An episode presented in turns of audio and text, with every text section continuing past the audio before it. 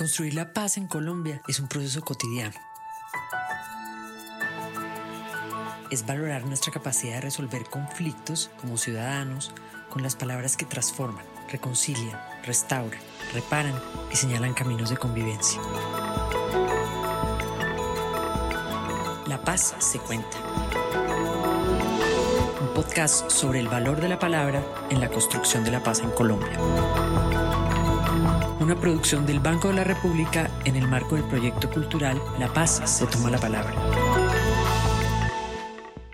Empieza el conteo final del 2021 y el sentimiento es que fue otra vez un año de emociones fuertes para Colombia, para cada uno de nosotros. Y no es que sea algo muy nuevo, pero no deja de afectarnos, o no debería por lo menos. Y tal vez por eso estamos hoy aquí para hablar de las emociones, de las tristes y de las otras. Pero antes de presentarles a nuestro invitado de hoy, con quien vamos a hablar justo de eso, les recuerdo que con este episodio cerramos una serie que bautizamos Voces que se hacen oír. En el primer episodio hablamos con algunos protagonistas de las marchas del 2021 que a través de la pintura, la poesía, la música se hicieron oír. En el segundo propusimos un ejercicio de escucha y dimos eco a las voces diversas que reclaman a gritos el cumplimiento de deudas históricas. Y también escuchamos a aquellos que optaron por el silencio como símbolo para tomarse las calles. Los invitamos a escuchar estos y otros episodios de La Paz se cuenta, un podcast del proyecto La Paz se toma la palabra en el que contamos historias del país que vamos tejiendo. Soy Ángela Pérez Mejía y les doy la bienvenida a nuestros queridos oyentes.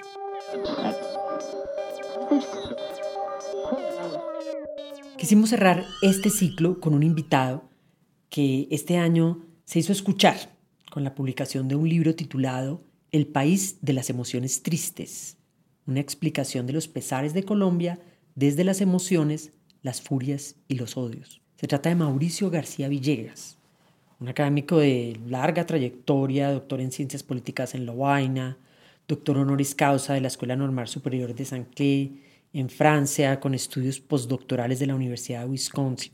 Ha sido profesor de la Universidad Nacional de Colombia, investigador de justicia, columnista del espectador, y estos son solo unos de los varios sombreros desde los que este académico, hoy más ensayista, ha interpelado al país. Además del libro que nos tiene aquí sentados, ha publicado, por ejemplo, Normas de Papel, en el que rastrea la cultura de incumplimiento a la norma en América Latina la eficacia simbólica del derecho, en el que explora el efecto simbólico de las normas. Otro de sus libros es El derecho al Estado, en el que analiza las implicaciones de la falta de Estado en un país como el nuestro. Como ven, es alguien que le ha dado vueltas en su cabeza a lo que nos pasa como nación.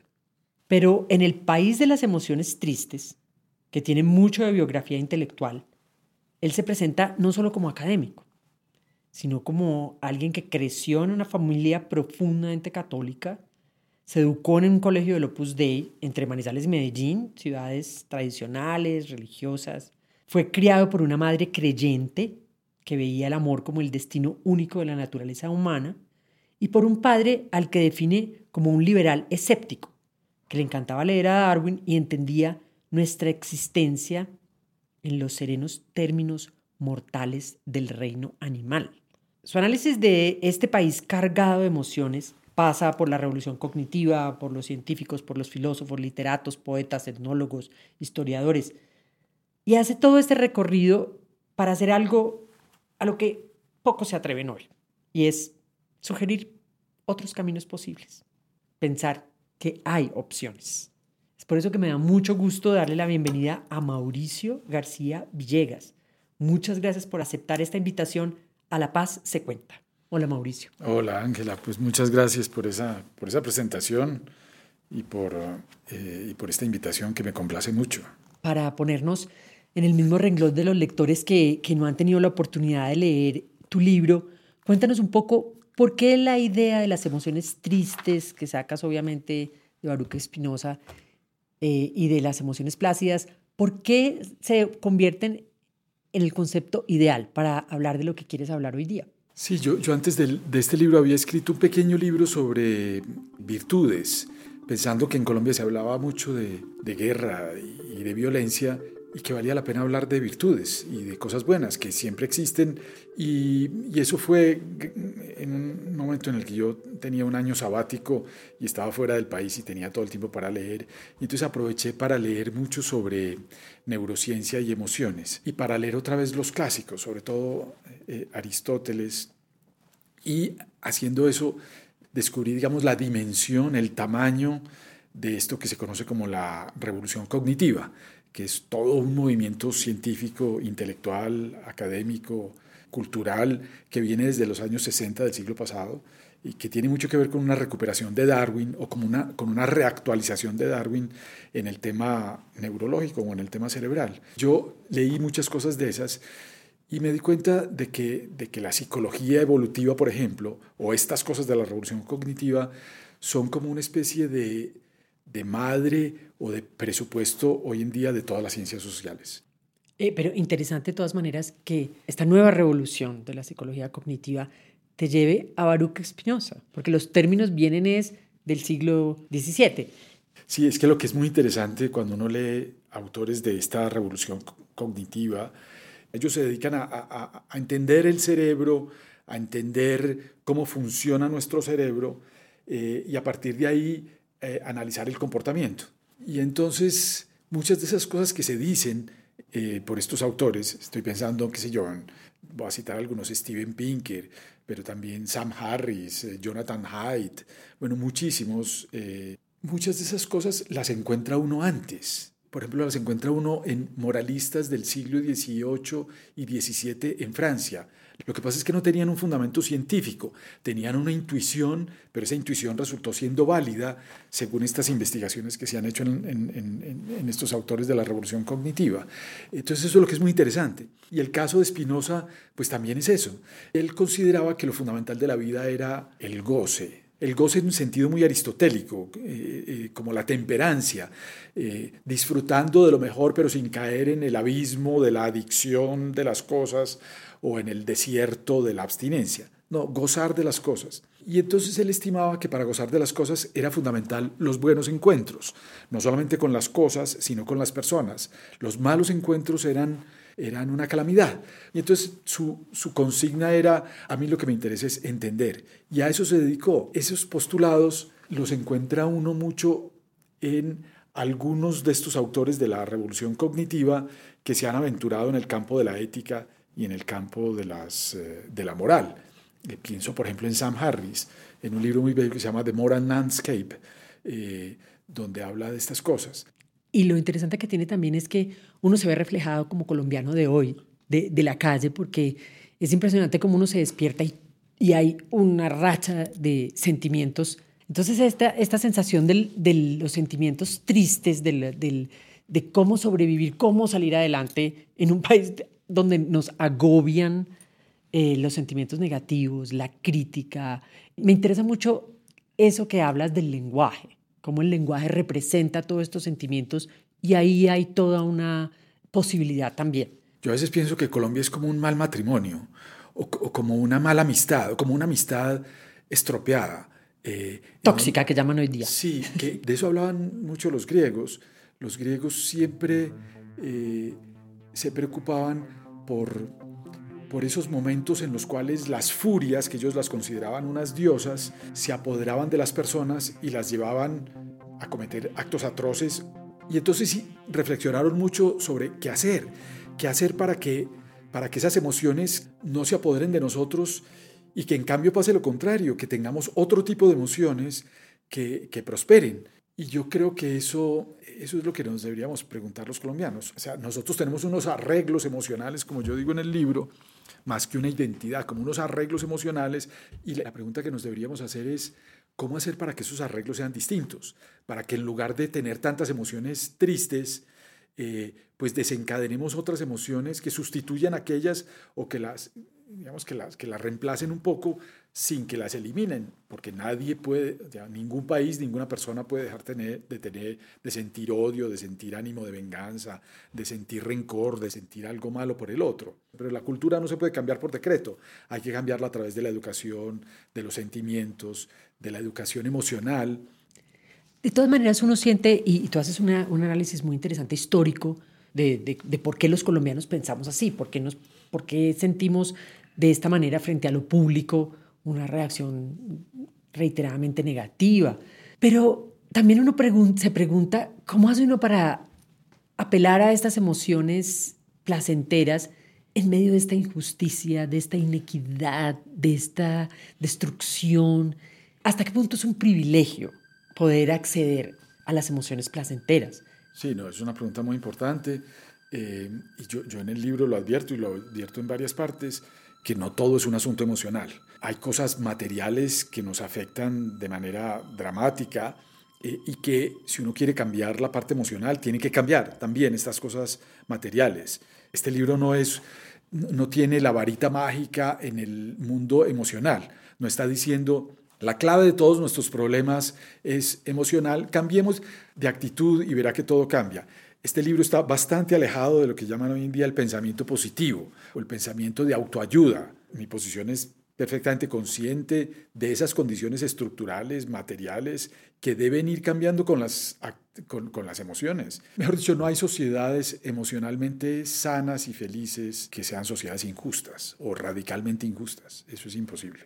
Sí, y que a mí por lo menos cuando lo leía, lo que me hacía pensar es cómo cae uno en, el, en, en aprender unas emociones y no poder salir de ellas. Eh, en este año hemos tenido eh, pues una situación la, por la pandemia, pero también por el paro, que creo que nos marcó este año inclusive más que la pandemia, porque fue muy emocional. O sea, la calle se llenó de unas emociones eh, extremas, digamos, donde vimos mucha violencia, pero también vimos muchas otras cosas. Vimos la gente eh, retomando el arte, retomando el canto, retomando el baile, las consignas, el arte gráfico, un montón de cosas que le hacían a uno pensar en unos sentimientos de aquí hay una gente despertando. ¿Cómo viste tú eso? ¿Cómo, ¿Cómo sentiste tú este año de la gente en la calle, en todo el país, estos mensajes? ¿Cómo lo interpretas? Como una manifestación de la sociedad civil con un ímpetu y con una energía transformadora extraordinaria, pero todo eso un poco malogrado también por las malas emociones. En, Colombia tenemos muy buenas ideas, como en todos los países del mundo, pero muchas de esas cosas, de esas buenas ideas, se malogran en, su ejecución. Entonces, eh, aquí yo creo que hubo cosas extraordinarias de un lado, las manifestaciones que hubo masivas de, de la sociedad civil saliendo a la calle eh, fueron esperanzadoras y extraordinarias, pero finalmente, al cabo de unos meses, esto terminó envenenado por gente que no hacía parte de esa gran sociedad civil que salió inicialmente a la calle y que tenía emociones eh, realmente tristes y perniciosas para, para el movimiento mismo, porque la violencia terminó siendo apropiada por las instituciones, muy y sobre todo por el gobierno, muy insensible frente a lo que estaba pasando, para descalificar la protesta y para hacer ver solamente el vandalismo y no lo que había detrás de las manifestaciones ciudadanas. Lo, que quiero decir con, con, todo esto es que algo que en principio es muy positivo se enreda en el camino. Eh, y así ha pasado con muchas cosas en Colombia.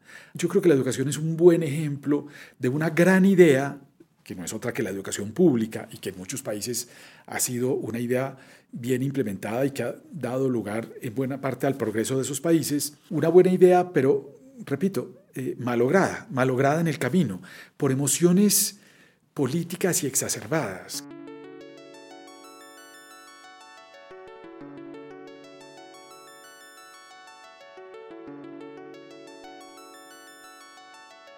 Podríamos pensar que hay lugar para un sentimiento de indignación justo, de protesta. Una interpretación simplista y, desacertada, digamos, de lo que yo digo en este libro, es un poco esta versión del pensamiento positivo o de los manuales de autoayuda. Y es que toda injusticia se puede reconvertir en, en, una oportunidad para salir adelante. Pues no, eso no es así. Hay injusticias irremediables contra las cuales hay que protestar y contra las cuales el odio y el resentimiento contra el autor de la injusticia me parece que está justificado. El libro lo que pone de presente es que a veces es característico en algunas sociedades. Las emociones tristes están sobredimensionadas y envenenan la relación o envenenan el país. Todo esto tiene mucho que ver con, la última parte del libro, que es nuestra capacidad innata, muy propia de los primates, presente por supuesto en el, homo, sapiens, nuestra capacidad para sobredimensionar el mal y sobredimensionar a los malos. la maldad es una imagen no es una sentencia condenatoria del otro. Y en esa relación de imagen, que es como una relación de juego de espejos, hay un fenómeno de polarización y de exacerbación de esas imágenes malas que se reconstruyen y se agudizan uno relacionándose con el otro. Y eso tiene mucho que ver además con una característica del Homo sapiens, que es eh, el chisme. El chisme cumplió una función fundamental en la, en la cohesión social, porque el chisme era lo que la habladuría en relación con los otros era lo que, lo que permitía clasificar a los unos y clasificar a los otros. Entonces los seres humanos somos grupistas por naturaleza y en ese grupismo eh, lo que hacemos es en buena medida sobreestimar nuestras virtudes y sobreestimar los defectos de los otros.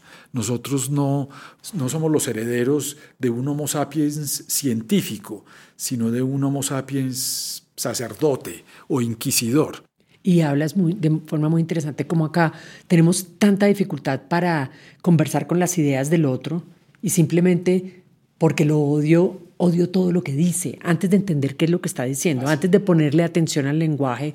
Y esto me lleva a pensar en esto que dices de las habladurías, nos, nos guiamos por las habladurías sin, sin entender el mensaje. Y de un concepto que, que tienes en el libro que a mí particularmente me parece muy interesante y es que siguiendo a Germain Tillion, a quien relacionas con Nelson Mandela y con Héctor Abad Gómez, dices, todos ellos proponían lo que Tillion llamó la política de la conversación, a partir de la cual los enemigos se reconozcan sin abandonar sus convicciones, pero reconociendo la parte de humanidad que hay en el otro. ¿Cómo crees que eso es posible? Sí, eh, quisiera comentar algo que dijiste en el, al, inicio de tu comentario, de tu pregunta, y es que, es una cosa típica de nuestra característica cognitiva, y es que cuando nosotros estimamos que una persona es mala y pensamos que es mala porque es mala en ciertos aspectos, consideramos que es mala en todo. O sea, siempre subestimamos la posibilidad, que es la más acertada, de que una persona puede ser mala en algunas cosas, pero buena en muchas otras cosas. Y eso, eso tiene que ver con un rasgo de nuestra mente también muy importante que resalta Daniel Kahneman, este premio Nobel de Economía, en un libro muy bello que se llama Pensar rápido, pensar despacio, en donde muestra cómo todos nos guiamos por primeras impresiones. Todos nos contamos historias e historias simples. Las historias complejas, las historias, eh, digamos, que necesitan matices estadísticos o que, o que tienen que tienen bemoles o claros oscuros, esas historias no nos gustan. Pero es interesante, eh, por ejemplo, tan fácil que nos casamos con adjetivos. Entonces en Colombia tú eres o facho, o mamerto, o tibio. O sea, no, no hay otra opción, tú no tienes ideas.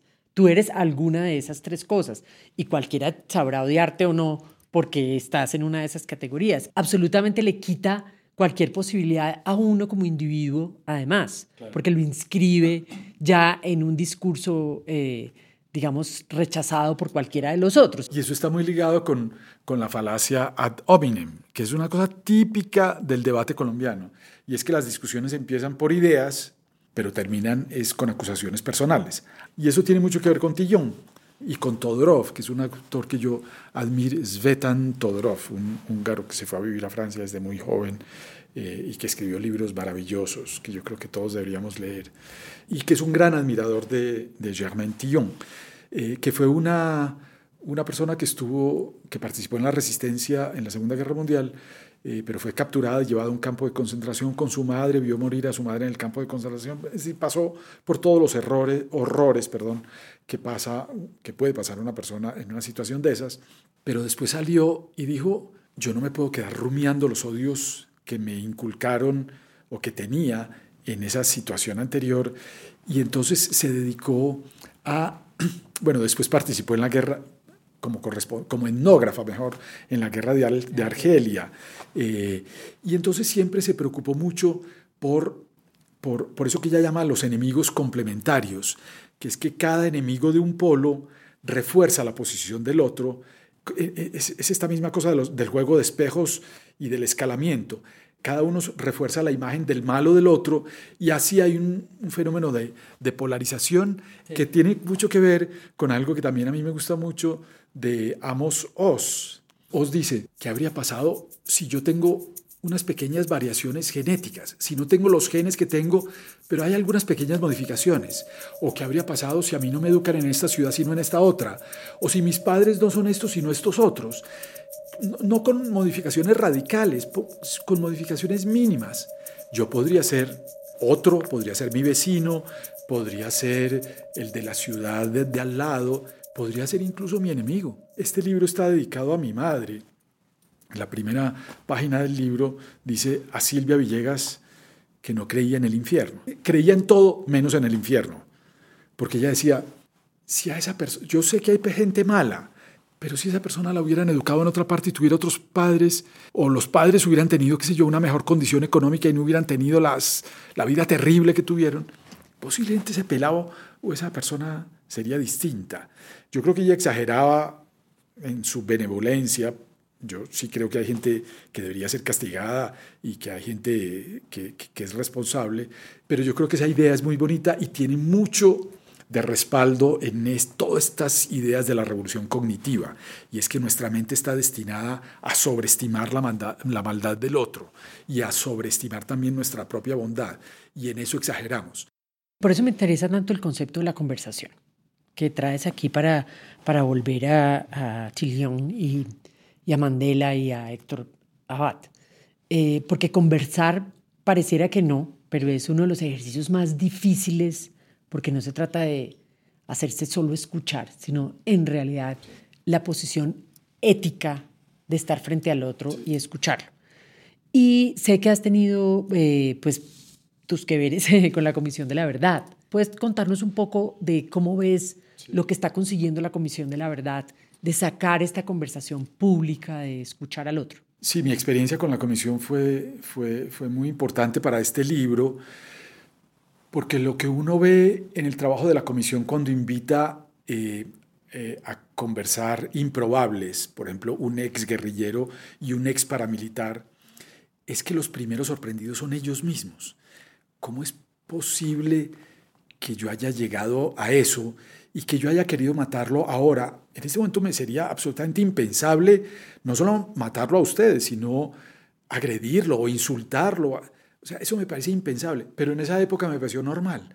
Y es esta cosa, volvemos a lo de los griegos, del desencadenamiento de las emociones que a veces nos atrapan y nos dominan.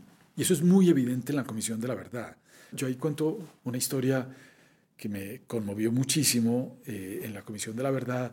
Esto fue en Medellín.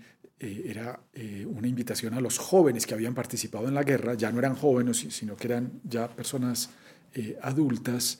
Y, y, entonces pasaron una cantidad de jóvenes. Y recuerdo mucho uno que dijo, cuando yo tenía ocho años, la guerrilla entró a la finca donde yo estaba con mis padres, sacó a mis padres y los mató. Eh, y se me presentó la oportunidad de enlistarme con las autodefensas campesinas de Córdoba, y entonces me fui con ellos, y, como yo era inteligente y, había estudiado, pues rápidamente ascendí en la jerarquía, y en una de esas operaciones rutinarias matamos unos... Eh, unos guerrilleros o que creíamos que eran guerrilleros y entonces como es el usual el procedimiento fuimos a los, a los cadáveres, buscamos en los bolsillos sus pertenencias y entonces cuando yo saqué las pertenencias de uno de esos cadáveres, me encontré una libreta. Y en esa libreta había unas fotos adentro. Y, entonces empecé a ver las fotos. Y en esas fotos estaba seguramente la, la esposa del muerto con un niño de ocho años más o menos. Y cuando yo vi esa cara de ese niño de ocho años con la mamá y con el cadáver del padre, pues inmediatamente recordé lo que había sido mi situación cuando la guerrilla entró a la finca de mis padres y mató a mis padres. Y me di cuenta que estaba exactamente reproduciendo la misma actitud. Eh, y entonces me salieron las lágrimas y fue en ese momento que decidí salirme de las autodefensas. Pero tuvo que haber esa otra emoción, esa otra emoción que, de, de empatía que estaba totalmente escondida por causa de la guerra, surgió en ese momento.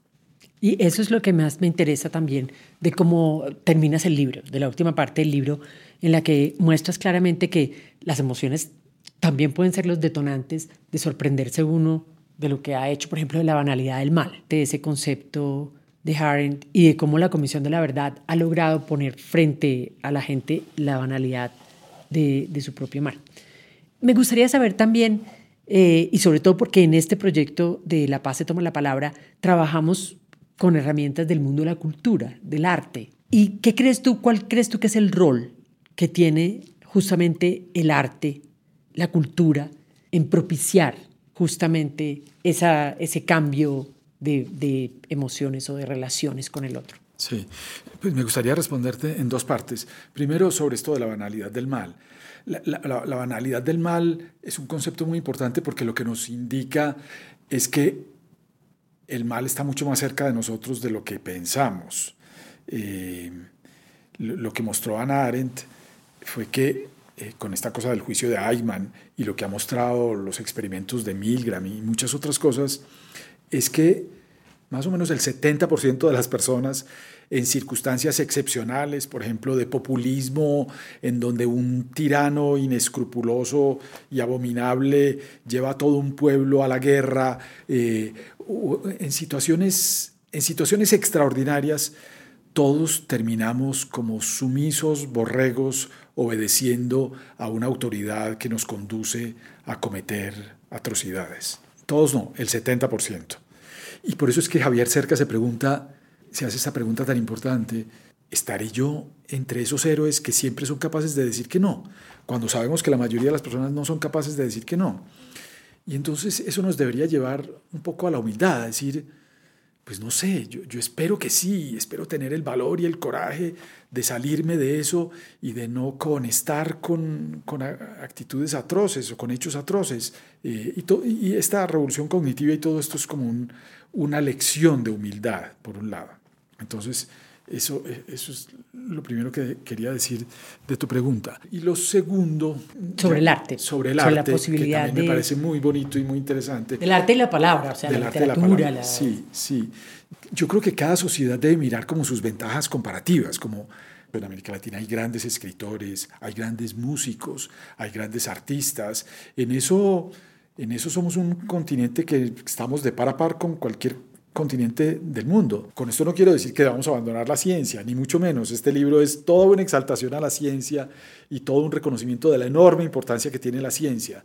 Pero yo creo que al mismo tiempo que debemos desarrollar la ciencia, creo que nos hace mucha falta más espíritu científico, debemos explotar más eh, ese lado poético, si quieres, literario, imaginativo, artístico que tenemos los latinoamericanos. Y yo creo que las ciencias sociales serían mejores si tuvieran más ciencia y más arte, que tienen demasiado diletantismo especulativo posmoderno, me parece a mí, hoy en día. Entre otras cosas porque la literatura dice muchas verdades. Eh, a mí me gusta citar a Tabuki cuando dice, en Sostiene Pereira, pues que la, que la filosofía se ha ocupado durante muchos siglos de las verdades, pero quizás lo único que haya hecho sea decir ficciones. Y la, literatura se ha ocupado durante siglos de hablar de ficciones, pero a lo mejor lo único que ha hecho es decir verdades.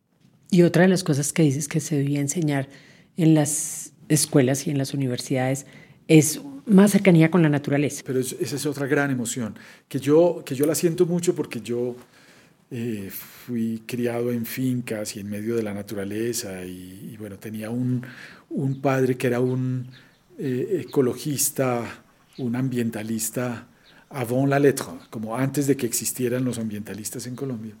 Eh, entonces, ah, digamos, para mí es muy fácil sentirla, pero es que yo creo que Colombia la sentía más a finales del siglo XIX, por ejemplo, cuando Humboldt pasó por este país y había, y, en el mundo occidental había una enorme admiración por la naturaleza del, del territorio americano.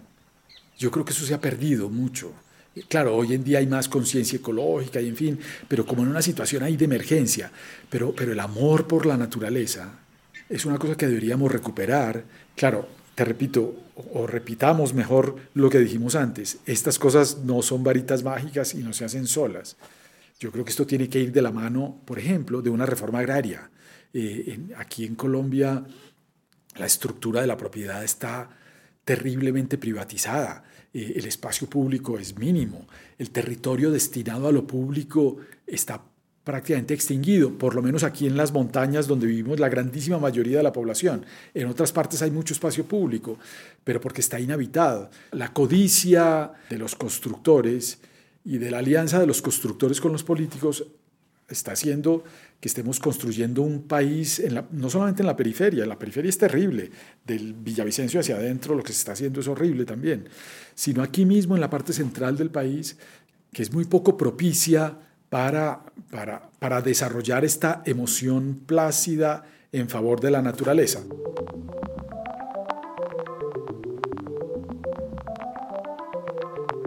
Mauricio, y ya un poco para cerrar, ¿Qué, esperanza crees que es posible ahora en Colombia? Y digo la palabra esperanza, no, ¿qué optimismo tienes? Es una pregunta difícil, soy un mal predictor, pero, pero yo no he perdido la esperanza, eso es lo que te puedo decir.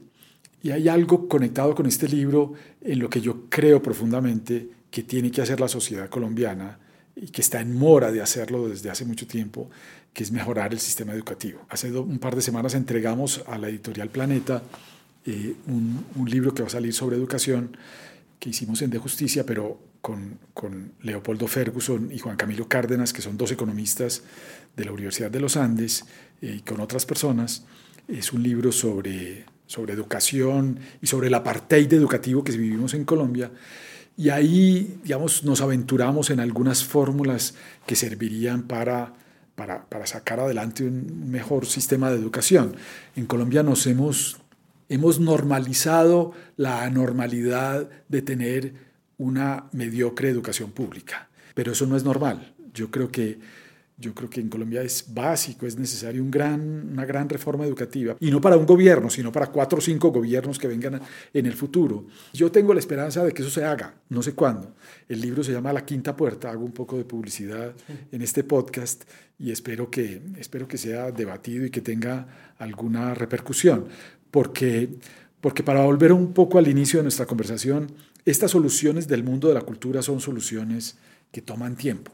Y mi esperanza es que, eh, que en contra de lo que ha pasado tantas veces, las buenas ideas finalmente terminen siendo ejecutadas y no estropeadas por malas emociones. Y ese proyecto educativo tuyo, eh, porque algo mencionas en este libro, incluye una educación de los sentimientos, una educación sentimental, la llamas tú. Sí, yo creo que eso es muy importante. Eso no es tarea simplemente de la, del sistema educativo, sino también de la familia, de los padres. A los padres también hay que educarlos afectivamente y sentimentalmente, pero en eso hay un enorme trabajo por hacer. Eh, un, un trabajo monumental por hacer, tener una mejor educación sentimental y yo creo que buena parte de esa educación sentimental tiene que ver con eso que decían los griegos, que es conócete a ti mismo. Y conócete a ti mismo es, en buena medida, conoce cómo es el Homo sapiens, cómo funciona tu cerebro, cuáles son las emociones que te pueden llevar por un desfiladero, que te pueden llevar a ser alguien que, que, que en, situación normal no desearías. Pues mira, para mí tu libro eh, es un libro que me da esperanza.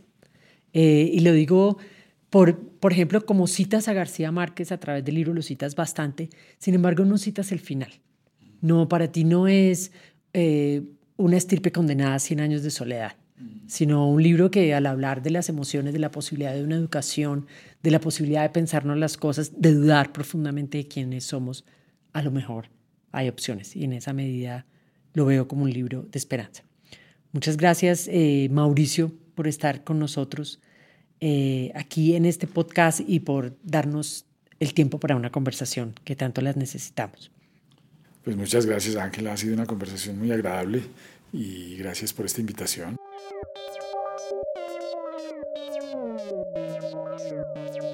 Y agradecemos también a todas las personas que participaron de este episodio de La Paz se cuenta.